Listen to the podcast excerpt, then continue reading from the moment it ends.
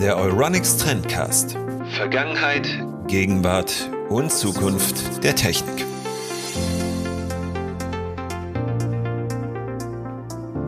Hallo und herzlich willkommen beim Trendcast von Neuronics. Die Stimme, die ihr eben gerade gehört habt, das ist unser werter Kollege und Trendblog-Autor, der Frank. Und Frank ist bloß einer von zwei Diskutanten, die wir in der mittlerweile elften Ausgabe des Euronics Trendcasts zu Gast haben. Die andere Stimme gehört zu Sven und den begrüße ich. Hallo Sven. Hallo Daniel. Ja, wir haben ein paar wilde Wochen hinter uns, was jetzt die Technik angeht. Wie es jetzt bei euch privat ausschaut, weiß ich nicht. Soll jetzt ja auch nicht weiter diskutiert werden, glaube ich. Das können wir dann später, wenn wir uns alle sehr vertraut sind, intensiver miteinander besprechen. Aber Apple hat neue Hardware vorgestellt, neues Betriebssystem diese Woche veröffentlicht für iPhone und das wirft dann mal wieder diese Frage auf, mit welchem Betriebssystem arbeiten wir überhaupt und warum arbeiten wir mit den verschiedenen Systemen? Und da stecke ich euch beide direkt in Schubladen, weil ich so ein bisschen weiß, wo die Präferenzen hingehen. Und zwar würde ich Frank ganz gerne in die Schublade Apple stecken, weil du sehr viel mit diesen Geräten der Firma zu tun hast. Hm, Habe ich kein Problem mit. Sven, dich würde ich ganz gerne in die sympathische Schublade von Microsoft stecken. Ähm, ja, kann man so sagen. Ich habe nur gerade überlegt, ja. Hm? Könnte, könnte hinhauen. Und ich ziehe mich zurück in die kleine Google-Schublade, die ohnehin schon alles von mir weiß, so zumindest das Klischee. Und ja, der Schublade selber kann ich nichts Neues anvertrauen, aber euch beiden vielleicht. Und ja, deswegen, also wir, wir sind jetzt in den jeweiligen Schubladen drin. Mit was arbeiten wir überhaupt? Ich würde einfach mal anfangen mit Frank. Frank, wenn du an deinen digitalen mhm. Alltag so denkst und deine Arbeit in der Agentur, das hatten wir schon mal in einem Trendcast besprochen, ähm, mhm. mit was arbeitest du und warum? Ich arbeite natürlich mit Apple. Also nicht nur, weil man in Agenturen meistens damit arbeitet, sondern weil ich ähm, das nach Erfahrungen, die ich mit anderen Betriebssystemen gemacht habe, als ähm, das für mich am geeignetsten ähm, ja, ausgemacht habe. Also mit Apple meine ich dann tatsächlich auch macOS, iOS ähm, oder und iPad aus. Der gesamte Apfelkosmos. Sind ja inzwischen. Hm. Ja, genau. Okay, warum? Darauf gehen wir mhm. dann später noch ein. Sven, ähm, mhm. du bist vermutlich kein Linux-Nutzer, weil ich dich ja in die Microsoft-Schublade gesteckt habe. Warum arbeitest du mit Windows? Ähm, warum arbeite ich mit Windows? Äh, ja, das ist mit, mit großer Sicherheit ist das äh, Gewohnheit. Ich glaube, seit Windows 3.1 bin ich irgendwie bei Windows hängen geblieben. Ähm, liegt natürlich auch daran, dass ich äh, sehr viel und sehr lange an, am Rechner gespielt habe. Und das war jetzt eigentlich mit Windows, was ist halt einfach die beste Plattform gewesen, ähm, am PC sowieso. Ähm, mag sein, dass das mittlerweile sich leicht verschoben hat, aber trotzdem ist Windows halt die Spieleplattform. Aber ich muss auch sagen, ich mag das als Arbeitsplattform. Ich mag, wie sich Microsoft die letzten Jahre entwickelt hat und es passt meiner Meinung nach auch relativ gut zu Android, was ich halt auf dem Smartphone benutze. Darauf gehen wir denn gleich noch ein, weil ich würde ganz gerne noch kurz sagen, warum ich Google gewählt habe für dieses Gespräch zumindest. Im vergangenen Jahr habe ich mir mehr aus Jux und Tollerei und weil ich scheinbar zu viel Geld auf dem Konto hatte, ein Chromebook besorgt, das mit Googles Chrome OS läuft und ich bin mittlerweile recht angetan davon. Also die Geräte halten lange durch. Ich habe meine Standardanwendung und alles, was ich irgendwie verwende, kann ich halt auf mein Windows-Rechner übertragen, mit dem ich unter anderem auch diesen Podcast hier aufnehme und schneide. Also ich habe neben einem Google Chromebook auch noch einen Standrechner mit Windows, weil ich auch glaube, dass man mit Chrome OS alleine nicht vernünftig arbeiten kann. Also man braucht noch etwas als Ergänzung, wenn man sehr viel macht. Aber das bloß kurz dazu. Damit haben wir erst einmal unsere Schubladen so ein bisschen beschrieben. Ja, und was mögt ihr denn eigentlich an euren Systemen? Also klar, Sven, du hast jetzt gesagt, du bist daran gewohnt, aber warum arbeitet zum Beispiel Frank damit? Also ich habe ähm, natürlich auch Erfahrungen mit anderen Systemen gemacht. Ich hab, wir haben ja vorhin schon mal drüber gesprochen. Ich habe mit dem Rechner auf DOS 3.2 angefangen, fand dann Windows schon mal ganz toll, wahrscheinlich auch 3.1 oder so. Ähm, diese grafische Benutzeroberfläche war dann schon mal wieder was ganz anderes. Aber eine richtige Offenbarung war es tatsächlich, als in der Agentur an einem Mac gesessen haben. Ein kleiner SE oder sowas war das, fand ich super, damit zu arbeiten. Das war noch die Schwarz-Weiß-Modelle, oder? Das war noch ein 12 Zoll Schwarz-Weiß-Modell, genau. Ähm, mit Ragtime haben wir, glaube ich, sogar gearbeitet. Das ist ein Programm, ich glaube, es gibt sogar noch. Das ist, äh, das ist aber schon bestimmt fünf Jahre her, oder? sogar noch länger. Was? Ähm, genau, aber ähm, ich habe mir privat tatsächlich auch mal einen Windows-Rechner geholt, ähm, weil der natürlich deutlich günstiger war als ein Apple-Rechner und äh, da habe ich den Drucker noch mit dabei gehabt. Aber ich bin dann reumütig wieder zurück äh, zu Apple, weil ich gemerkt habe, für mich ist das irgendwie nicht. Also und jetzt kommen wir mal zum Punkt, was ich tatsächlich dran schätze, ähm, ist die Kontinuität. Also ähm, dass da nicht hin und her gesprungen wird in der Regel, sondern dass ähm, eigentlich zielgerichtet entwickelt wird. Also dass man das Gefühl hat, die haben mh, mm, ja, die haben klare Ziele im Auge, haben früher war es dann äh, auch Design äh, und sowas. Also es war alles sehr auf einen ausgerichtet natürlich, also Mastermind äh, Steve Jobs, aber auch heute hat man das Gefühl, das entwickelt sich mit einem bestimmten Ziel, wohingegen ich bei Windows ähm,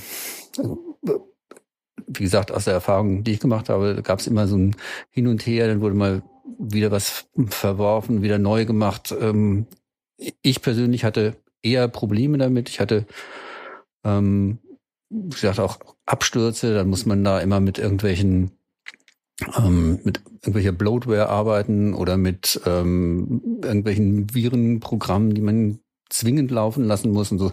Also kurz gesagt, Apple hat für mich eigentlich ein besseres ähm, Nutzererlebnis immer gehabt. Ich hatte das Gefühl, das ist ähm, ja, das ist eine runde Sache. Und in den letzten Jahren jetzt gerade, genau, kommen wir mal zu dem, was wirklich interessiert, ist es eben so, dass, ähm, dass man da merkt, Betriebssystem und Hardware kommen aus einer Hand, sind aufeinander abgestimmt. Da ruckelt es einfach weniger, als wenn verschiedenste Hersteller versuchen, ähm, da gemeinsam was zu schaffen. So für mein Gefühl. Und wenn ich so Geschichten sehe bei Apple wie, ich kopiere was auf dem Mac und kann es dann auf dem iPhone einsetzen, weil die sich eine gemeinsame Zwischenablage teilen oder so, dann finde ich das schon sehr praktisch. So, genug geredet, ihr seid auch mal dran. Ähm, also ich, ich kann zum Windows sagen, äh, ich habe sehr lange Zeit habe ich Windows gesehen als Plattform, auf der ich, mit der ich arbeiten und spielen kann. Und ähm, natürlich, das ist nach wie vor der Fall, außer dass mein jetziger Rechner eigentlich gar nicht mehr zum Spielen geeignet ist. Und äh, da sehe ich dann, also das, was du jetzt gesagt hast, Frank, oder zumindest angedeutet hast, mhm. dass das bei Microsoft nicht der Fall ist, dass die eben keine, dass die hin und her rumeiern, sozusagen. Ähm, mhm. Das sehe ich eigentlich gerade die letzten Jahre nicht mehr. Ich habe schon das Gefühl, dass sie auch eine klare Linie verfolgen. Sie wissen, was sie ausbauen mhm. können, wo sie erfolgreich sein können.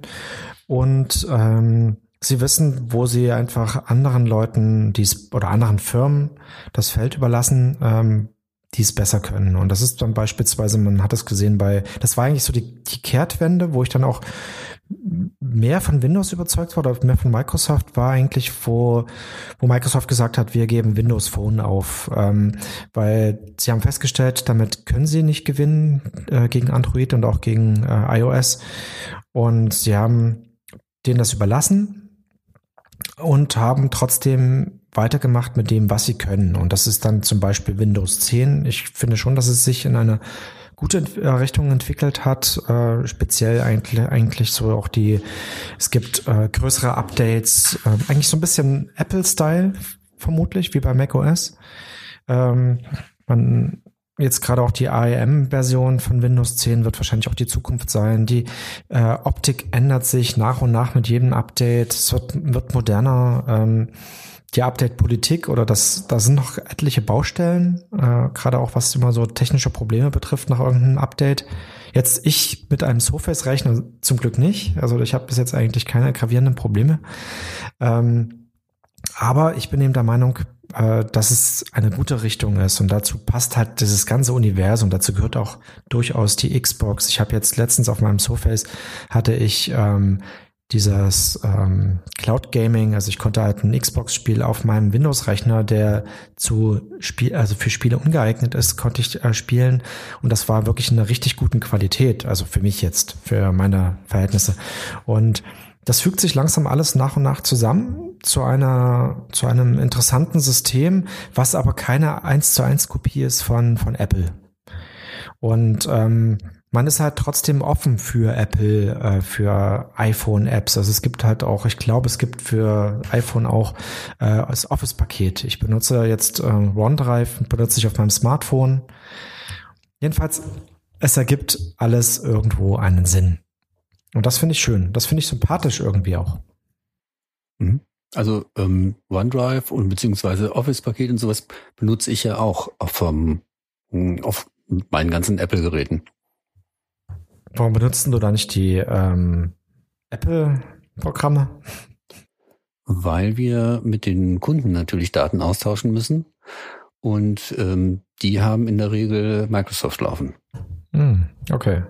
Und was ist jetzt mit dem Chrome OS, weil wir ja natürlich ähm, das genau. nicht ver ver vergessen dürfen? Ich finde es einfach ein gutes, schlankes System, das mir die Möglichkeit gibt, neben Chrome OS-Programmen auch Android-Apps und Windows-Programme über eine Virtualisierung als auch Linux-Anwendungen darauf laufen und zu lassen und zu nutzen, so dass ich dann die wichtigsten Büroprogramme immer bei mir habe. Und das ist für mich, der ich dann doch öfter mal eigentlich unterwegs arbeiten müsste in normalen Zeiten. Und das sind ja gerade keine normalen, aber in normalen Zeiten wäre es genau das System, das ich für unterwegs brauche. Schlank, aufs Wesentliche reduziert und wenn ich dann doch mal eine Anwendung von einem anderen Betriebssystem benötige, dann installiere ich das einfach.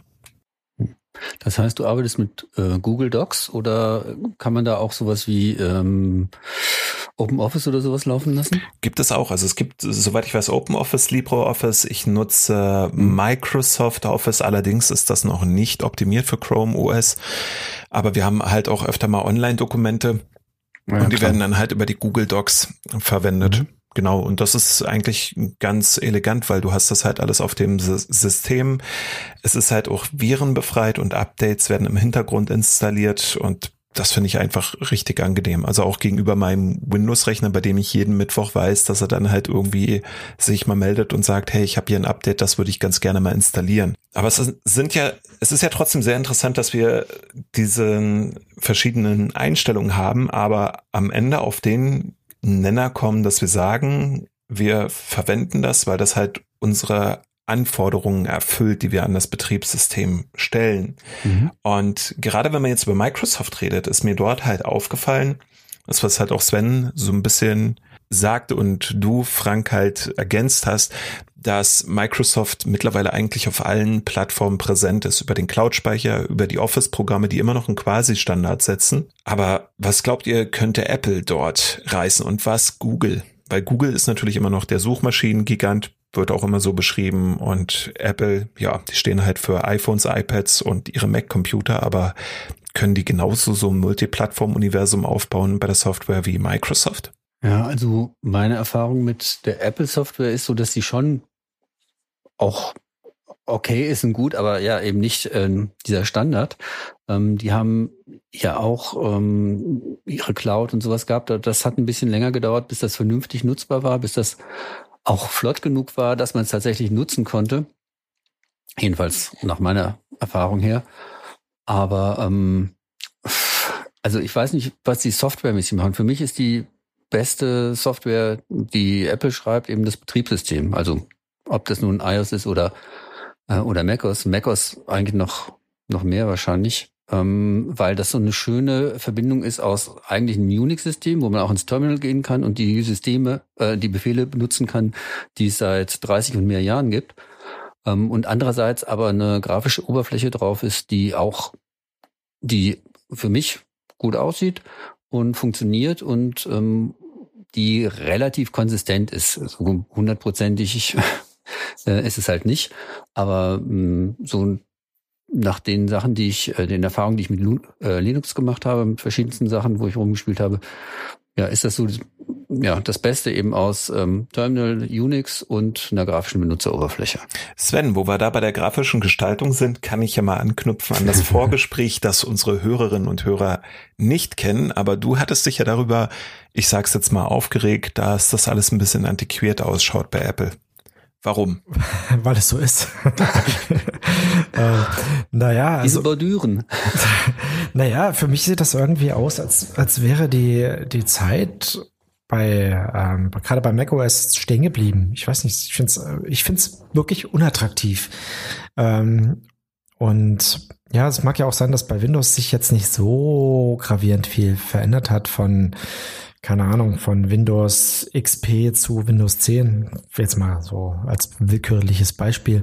Ähm, aber trotzdem habe ich das Gefühl, dass, dass bei Apple wirkt es halt schon seit immer gleich. Und das ist wahrscheinlich auch das, was die Apple-Nutzer gut finden. Für die ändert sich nichts. Die Geräte werden nur immer teurer, immer leistungsfähiger. Ähm, und trotzdem ist es eigentlich am Schluss das gleiche. Sogar das iPhone, die, die Oberfläche ist ja immer noch die gleiche. Ich hatte ja auch mal ein iPhone. Und, und würde ich jetzt zu einem neuen iPhone greifen, würde ich wahrscheinlich ähm, mich da auch wieder zurechtfinden, weil das das gleiche ist wie bei meinem iPhone 5S von damals. Ähm, und das mag vielleicht ein Vorteil sein, aber irgendwie, ja, ist da mir, zu, mir persönlich zu wenig Entwicklung. Also da würde ich, da würde ich aber ganz gerne reingrätschen schon an dem Punkt, weil klar, also die Struktur mag ähnlich sein, aber was die Designs angeht, hat Apple ja doch eine ganze Menge Änderungen durchgemacht. Und wenn ich jetzt da mal ein Positivbeispiel und ein Negativbeispiel anführen durfte, also nee, zwei Negativbeispiele. Was was rede ich hier? Ich möchte zwei Negativbeispiele anführen. Natürlich, du bist ja Chrome. genau. Dann ist es einmal, dass Google jetzt fast alle Icons seiner Apps ausgetauscht hat, die teils gar nicht mehr das anzeigen, was ich damit verbinde.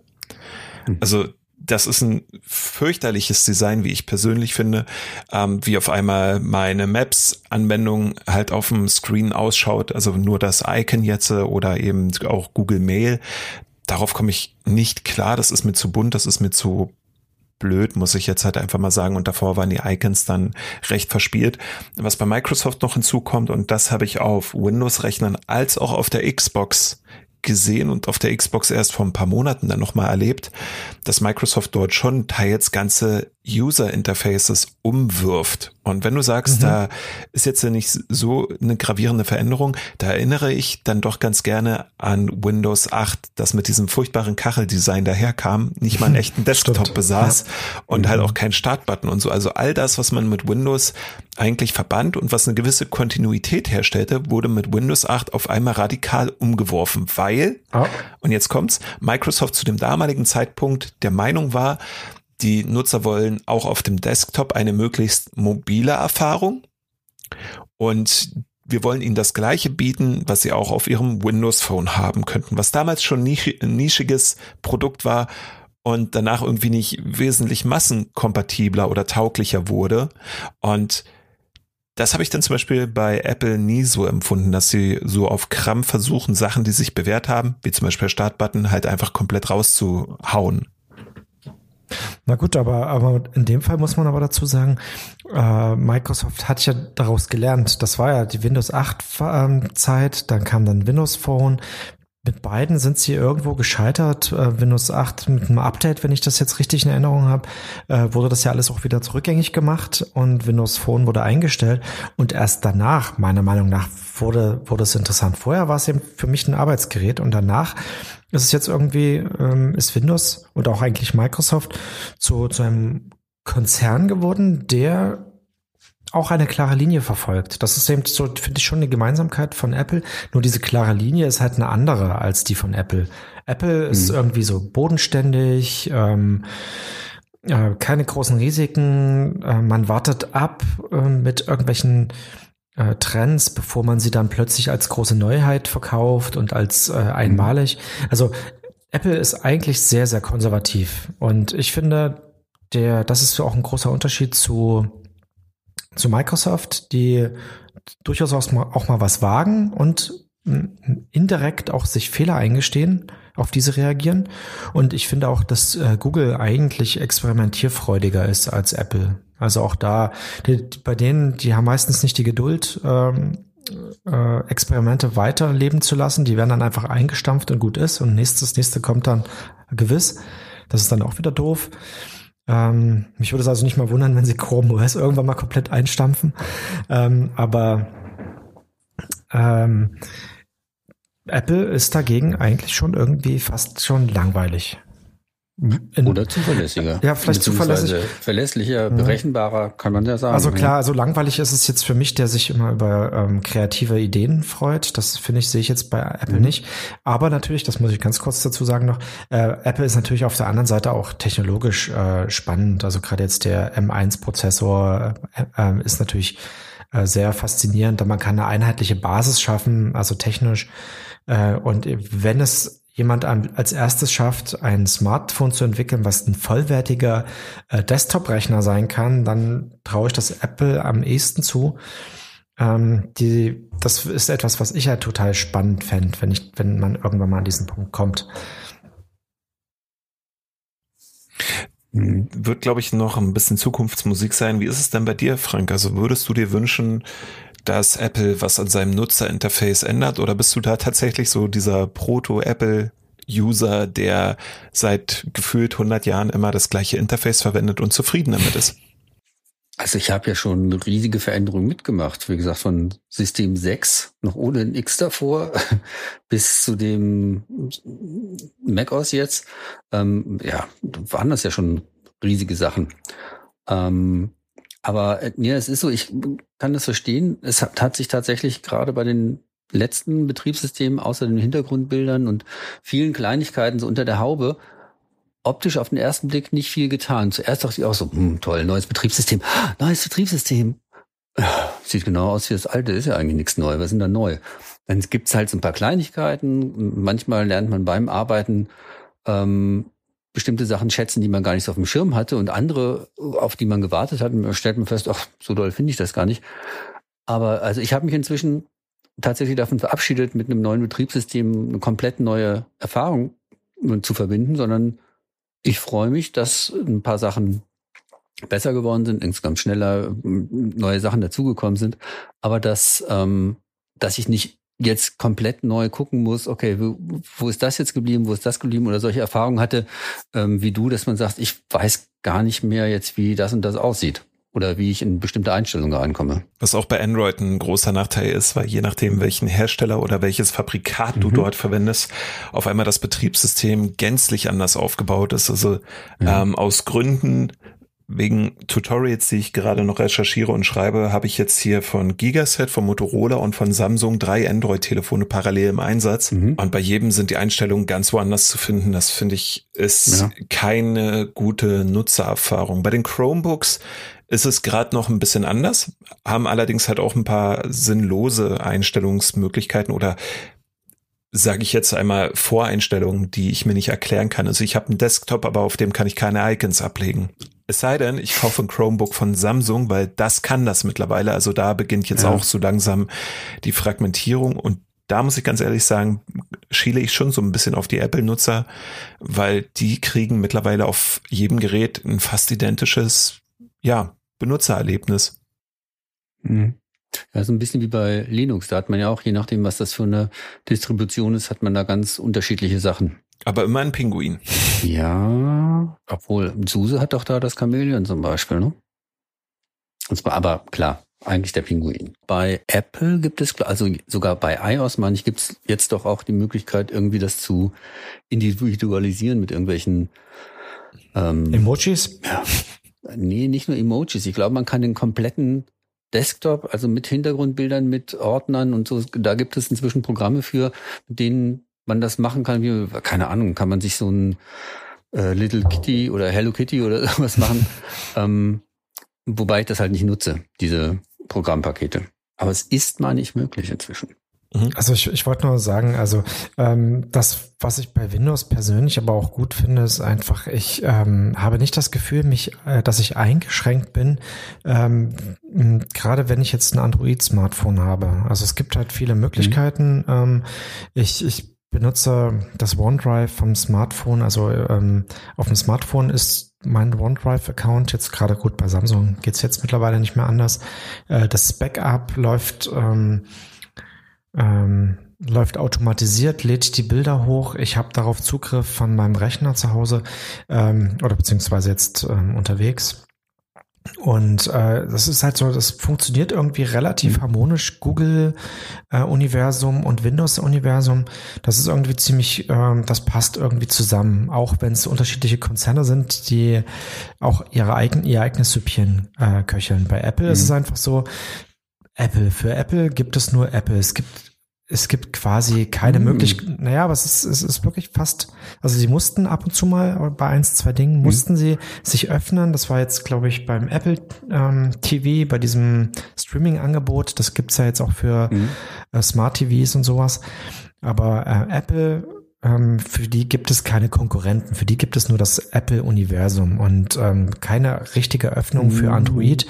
Ähm, ich würde, ich kann kein FaceTime auf Android benutzen. Also das heißt, nee, das stimmt. Und sie, sie bleiben halt unter sich und wenn du mhm. wenn du äh, Android hast und deine ganzen Freunde haben äh, ein iPhone, doof, doof gelaufen. Ja, und ja, aber umgekehrt geht es natürlich schon. Also du kannst WhatsApp genauso gut auf Apple benutzen, du kannst auch klar. OneDrive oder diese ganzen Geschichten. Hm, also über, über einen Dritthersteller schon, ne? aber das, was Apple macht, ist halt ähm, nur für Apple und für das ganze Apple-Universum. Und da ja, aber eben auch aus den Gründen, dass sie sagen, wir haben diese Hardware. Ich glaube, es ist immer noch ein Hardware-Konzern, der ähm, sagt, und wir schreiben die passende Software dafür.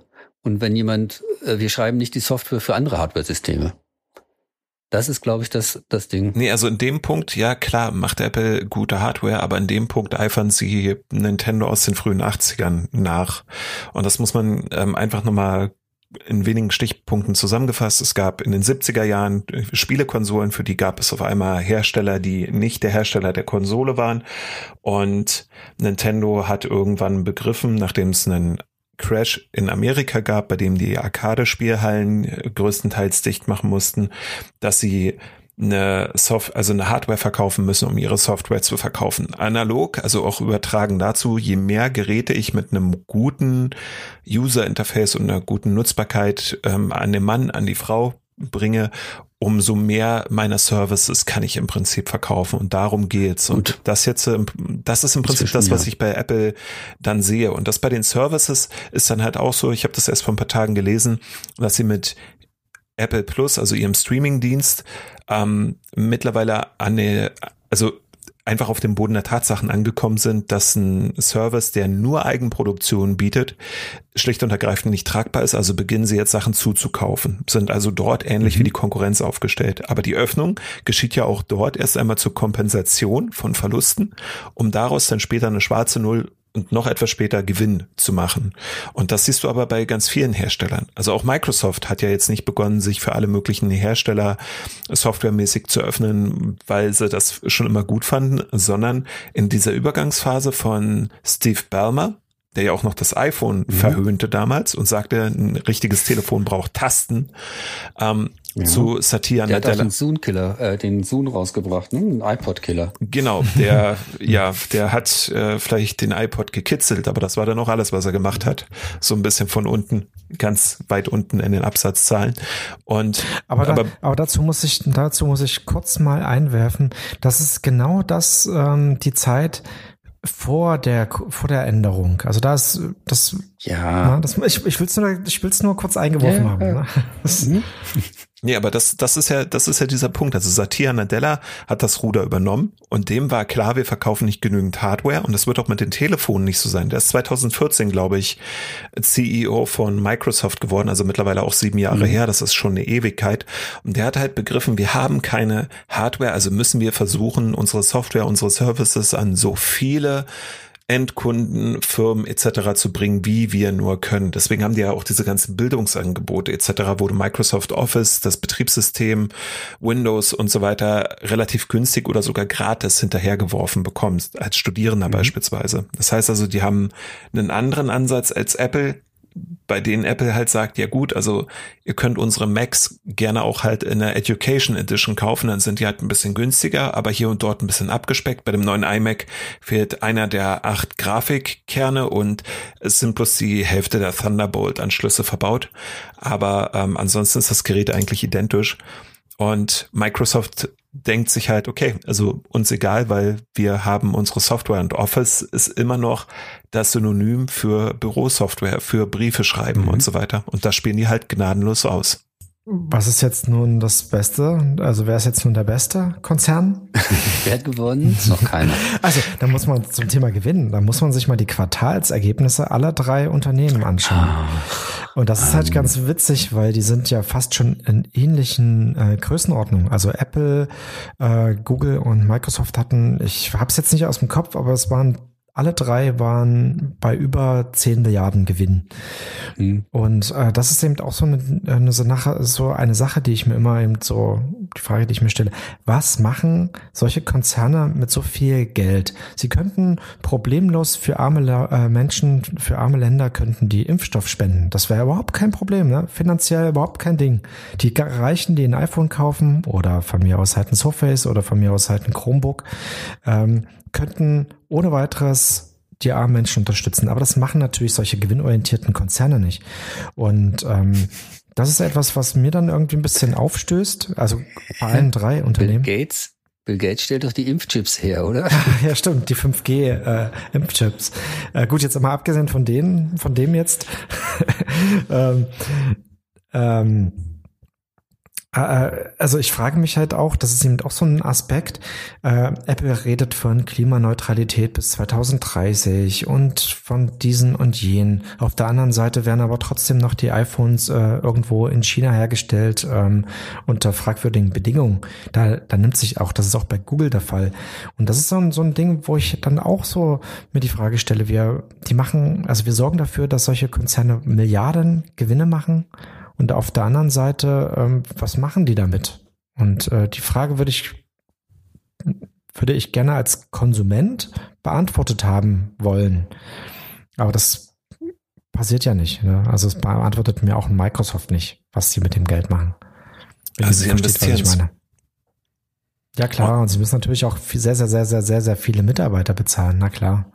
Schütten Dividenden aus. Ja, oder sie sie gehen halt auf große Einkaufstour, haben ja das ähm, Zenimax mhm. aufgekauft, also den Mutterkonzern von Bethesda beispielsweise und haben damit halt einen Fund sich geangelt in der Videospielindustrie. Sie haben Nuance aufgekauft, ein französisches Unternehmen, das eigentlich den gesamten Unterbau, der auf, auf dem Apples Siri gründet, ähm, mhm. haben sie halt ebenfalls, ebenfalls für 19 Milliarden sich einverleibt und so.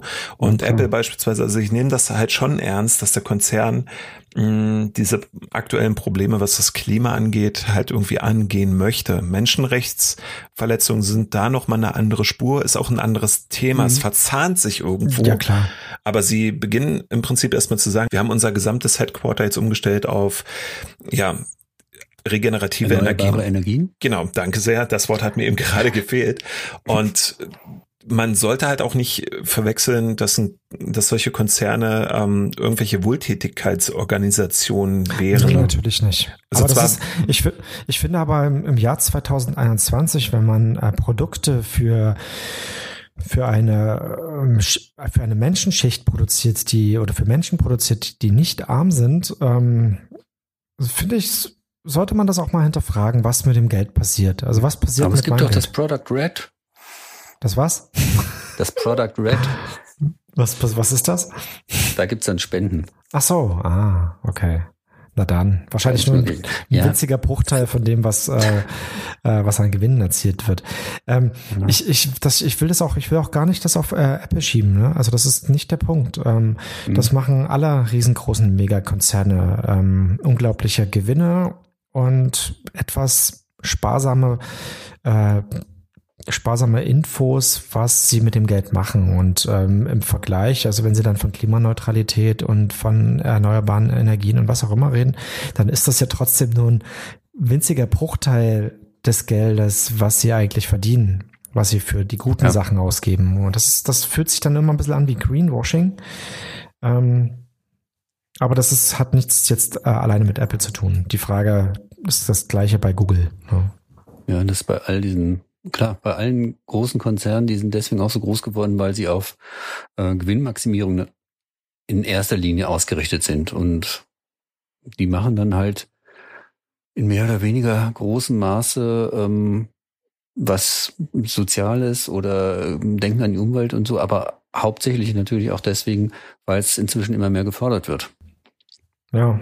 Also gefordert. Mhm. Nicht gefördert. Genau, sie machen das im Prinzip eigentlich nur für die, für die, die Zielgruppe, für die Käufer, ähm, mhm. weil der das einfach erwartet.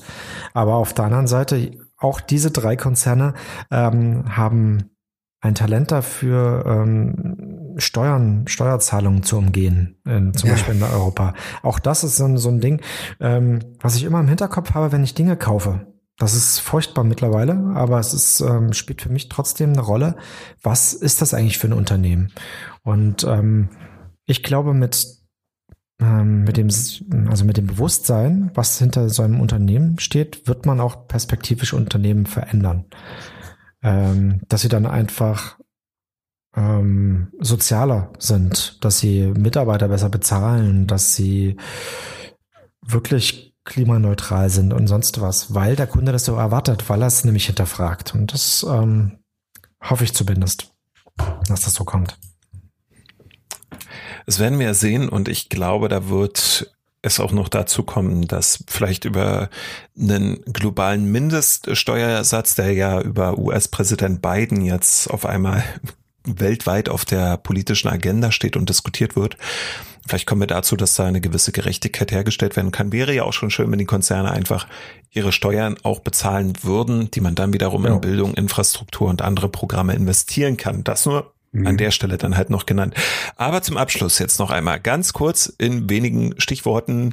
Ähm, das kann ich nicht. Das kannst du sehr gut. Ich, ich werde dich dazu erziehen in den kommenden 100 Podcasts, die wir hier mit dir haben, am Stück. Okay. Die werden am Stück aufgenommen. Dann werden die Antworten mhm. immer kürzer, je müder du wirst. Ähm, mhm. Mich würde halt ganz gerne noch interessieren, weil du das im Vorgespräch genannt hattest, dass du Apple im Gegensatz zu Google nicht so magst. Und jetzt, das ziehe ich jetzt hier einfach gnadenlos ins Gespräch und in die Öffentlichkeit und würde ganz gerne wissen, warum. Also es ist, ja, es ist, ich glaube, dass ähm, das, was ich, was mich am meisten bei Apple stört, ist, ähm, das ist eben, was ich schon vorhin meinte, für Apple gibt es nur Apple. Also man blickt nicht über den Tellerrand und man blickt immer nur dann über den Tellerrand, wenn irgendwas zu scheitern droht. Also das wäre jetzt gerade dieses eigene Streaming-Angebot. Erst dann gibt's plötzlich Apps für Android oder sowas.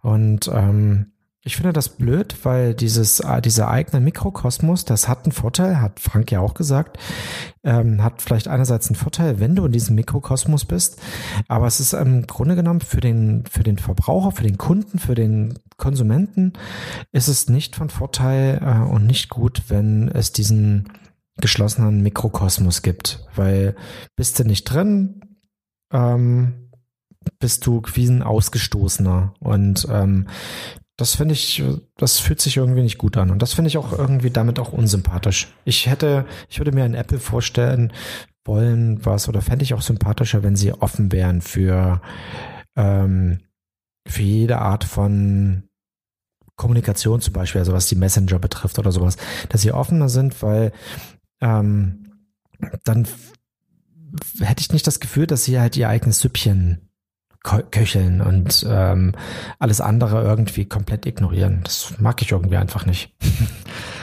Wenn ihr versteht, was ich meine. Vielleicht ist das natürlich auch Quatsch. So in etwa. Welcher der drei genannten hm. Konzerne ist für dich denn der unsympathischste, lieber Frank?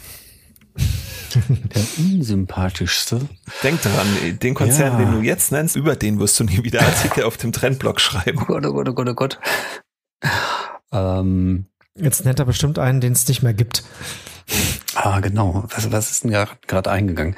Nee, ähm, du kannst Facebook, könntest du. Ich glaube, ich, äh, sagen wir mal so, ich glaube, ähm, Google hat mich schon ein bisschen enttäuscht von ihrem ursprünglichen äh, Don't be evil ähm, zur in Anführung, da nicht in Anführungszeichen zu dieser Datenkrake zu werden, ähm, über die man ja manchmal redet.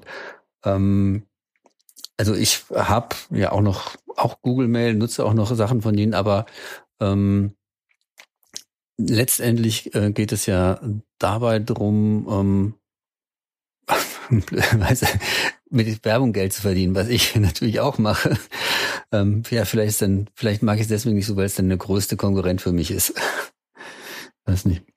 Das könnte sich ja jetzt ein bisschen ändern. Also ähm, dadurch, dass Apple ja über iOS 14.5 und wir haben leider nicht über dieses Update mhm. heute gesprochen, ja von einem Opt-out-Modell in ein sogenanntes Opt-in-Modell geschaltet heißt. Das heißt, du musst jeder App jetzt erlauben, dass sie dich tracken darf. Wer dagegen verstößt, fliegt aus iTunes raus.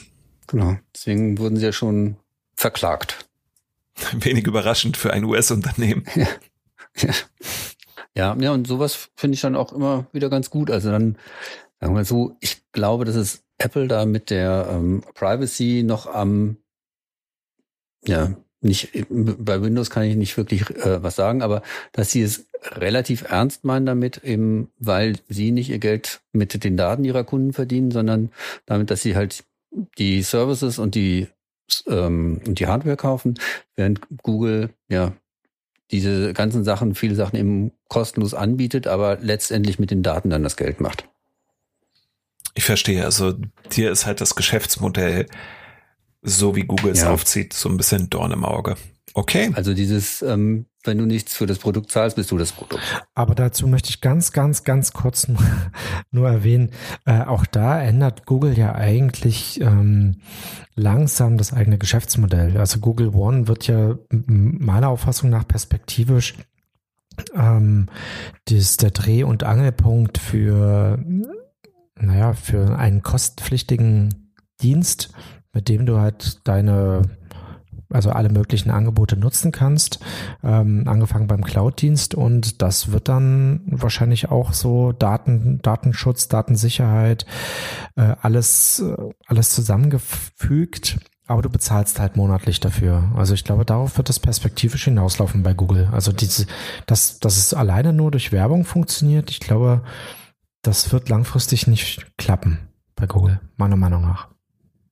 Also sie ändern sich auch, wollte ich damit sagen. Hm, ja. Hm.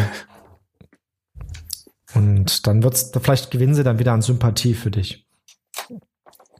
Ja, schauen wir mal in zehn Jahren. Mhm. Genau, mal sehen, wo uns das halt hinführt. Wir haben auf alle Fälle ein paar spannende Monate noch vor uns und beim nächsten Mal werde ich wieder einen Kollegen von mir im 1 zu 1 Gespräch interviewen. Seid gespannt. Und dann haben wir bald ein recht großes Thema, das für viele Gamer interessant sein wird, aber das kommt dann in einer der kommenden Trendcast-Folgen. Also ihr könnt euch darauf freuen. Und ich danke Sven, mhm. ich danke dir, Frank, für die Zeit, die ihr euch hier genommen habt und wünsche allen da draußen, dass sie gesund bleiben und zuversichtlich. Bis dann. Auf Wiedersehen. Bis dann. Vielen Dank, Daniel. Ciao.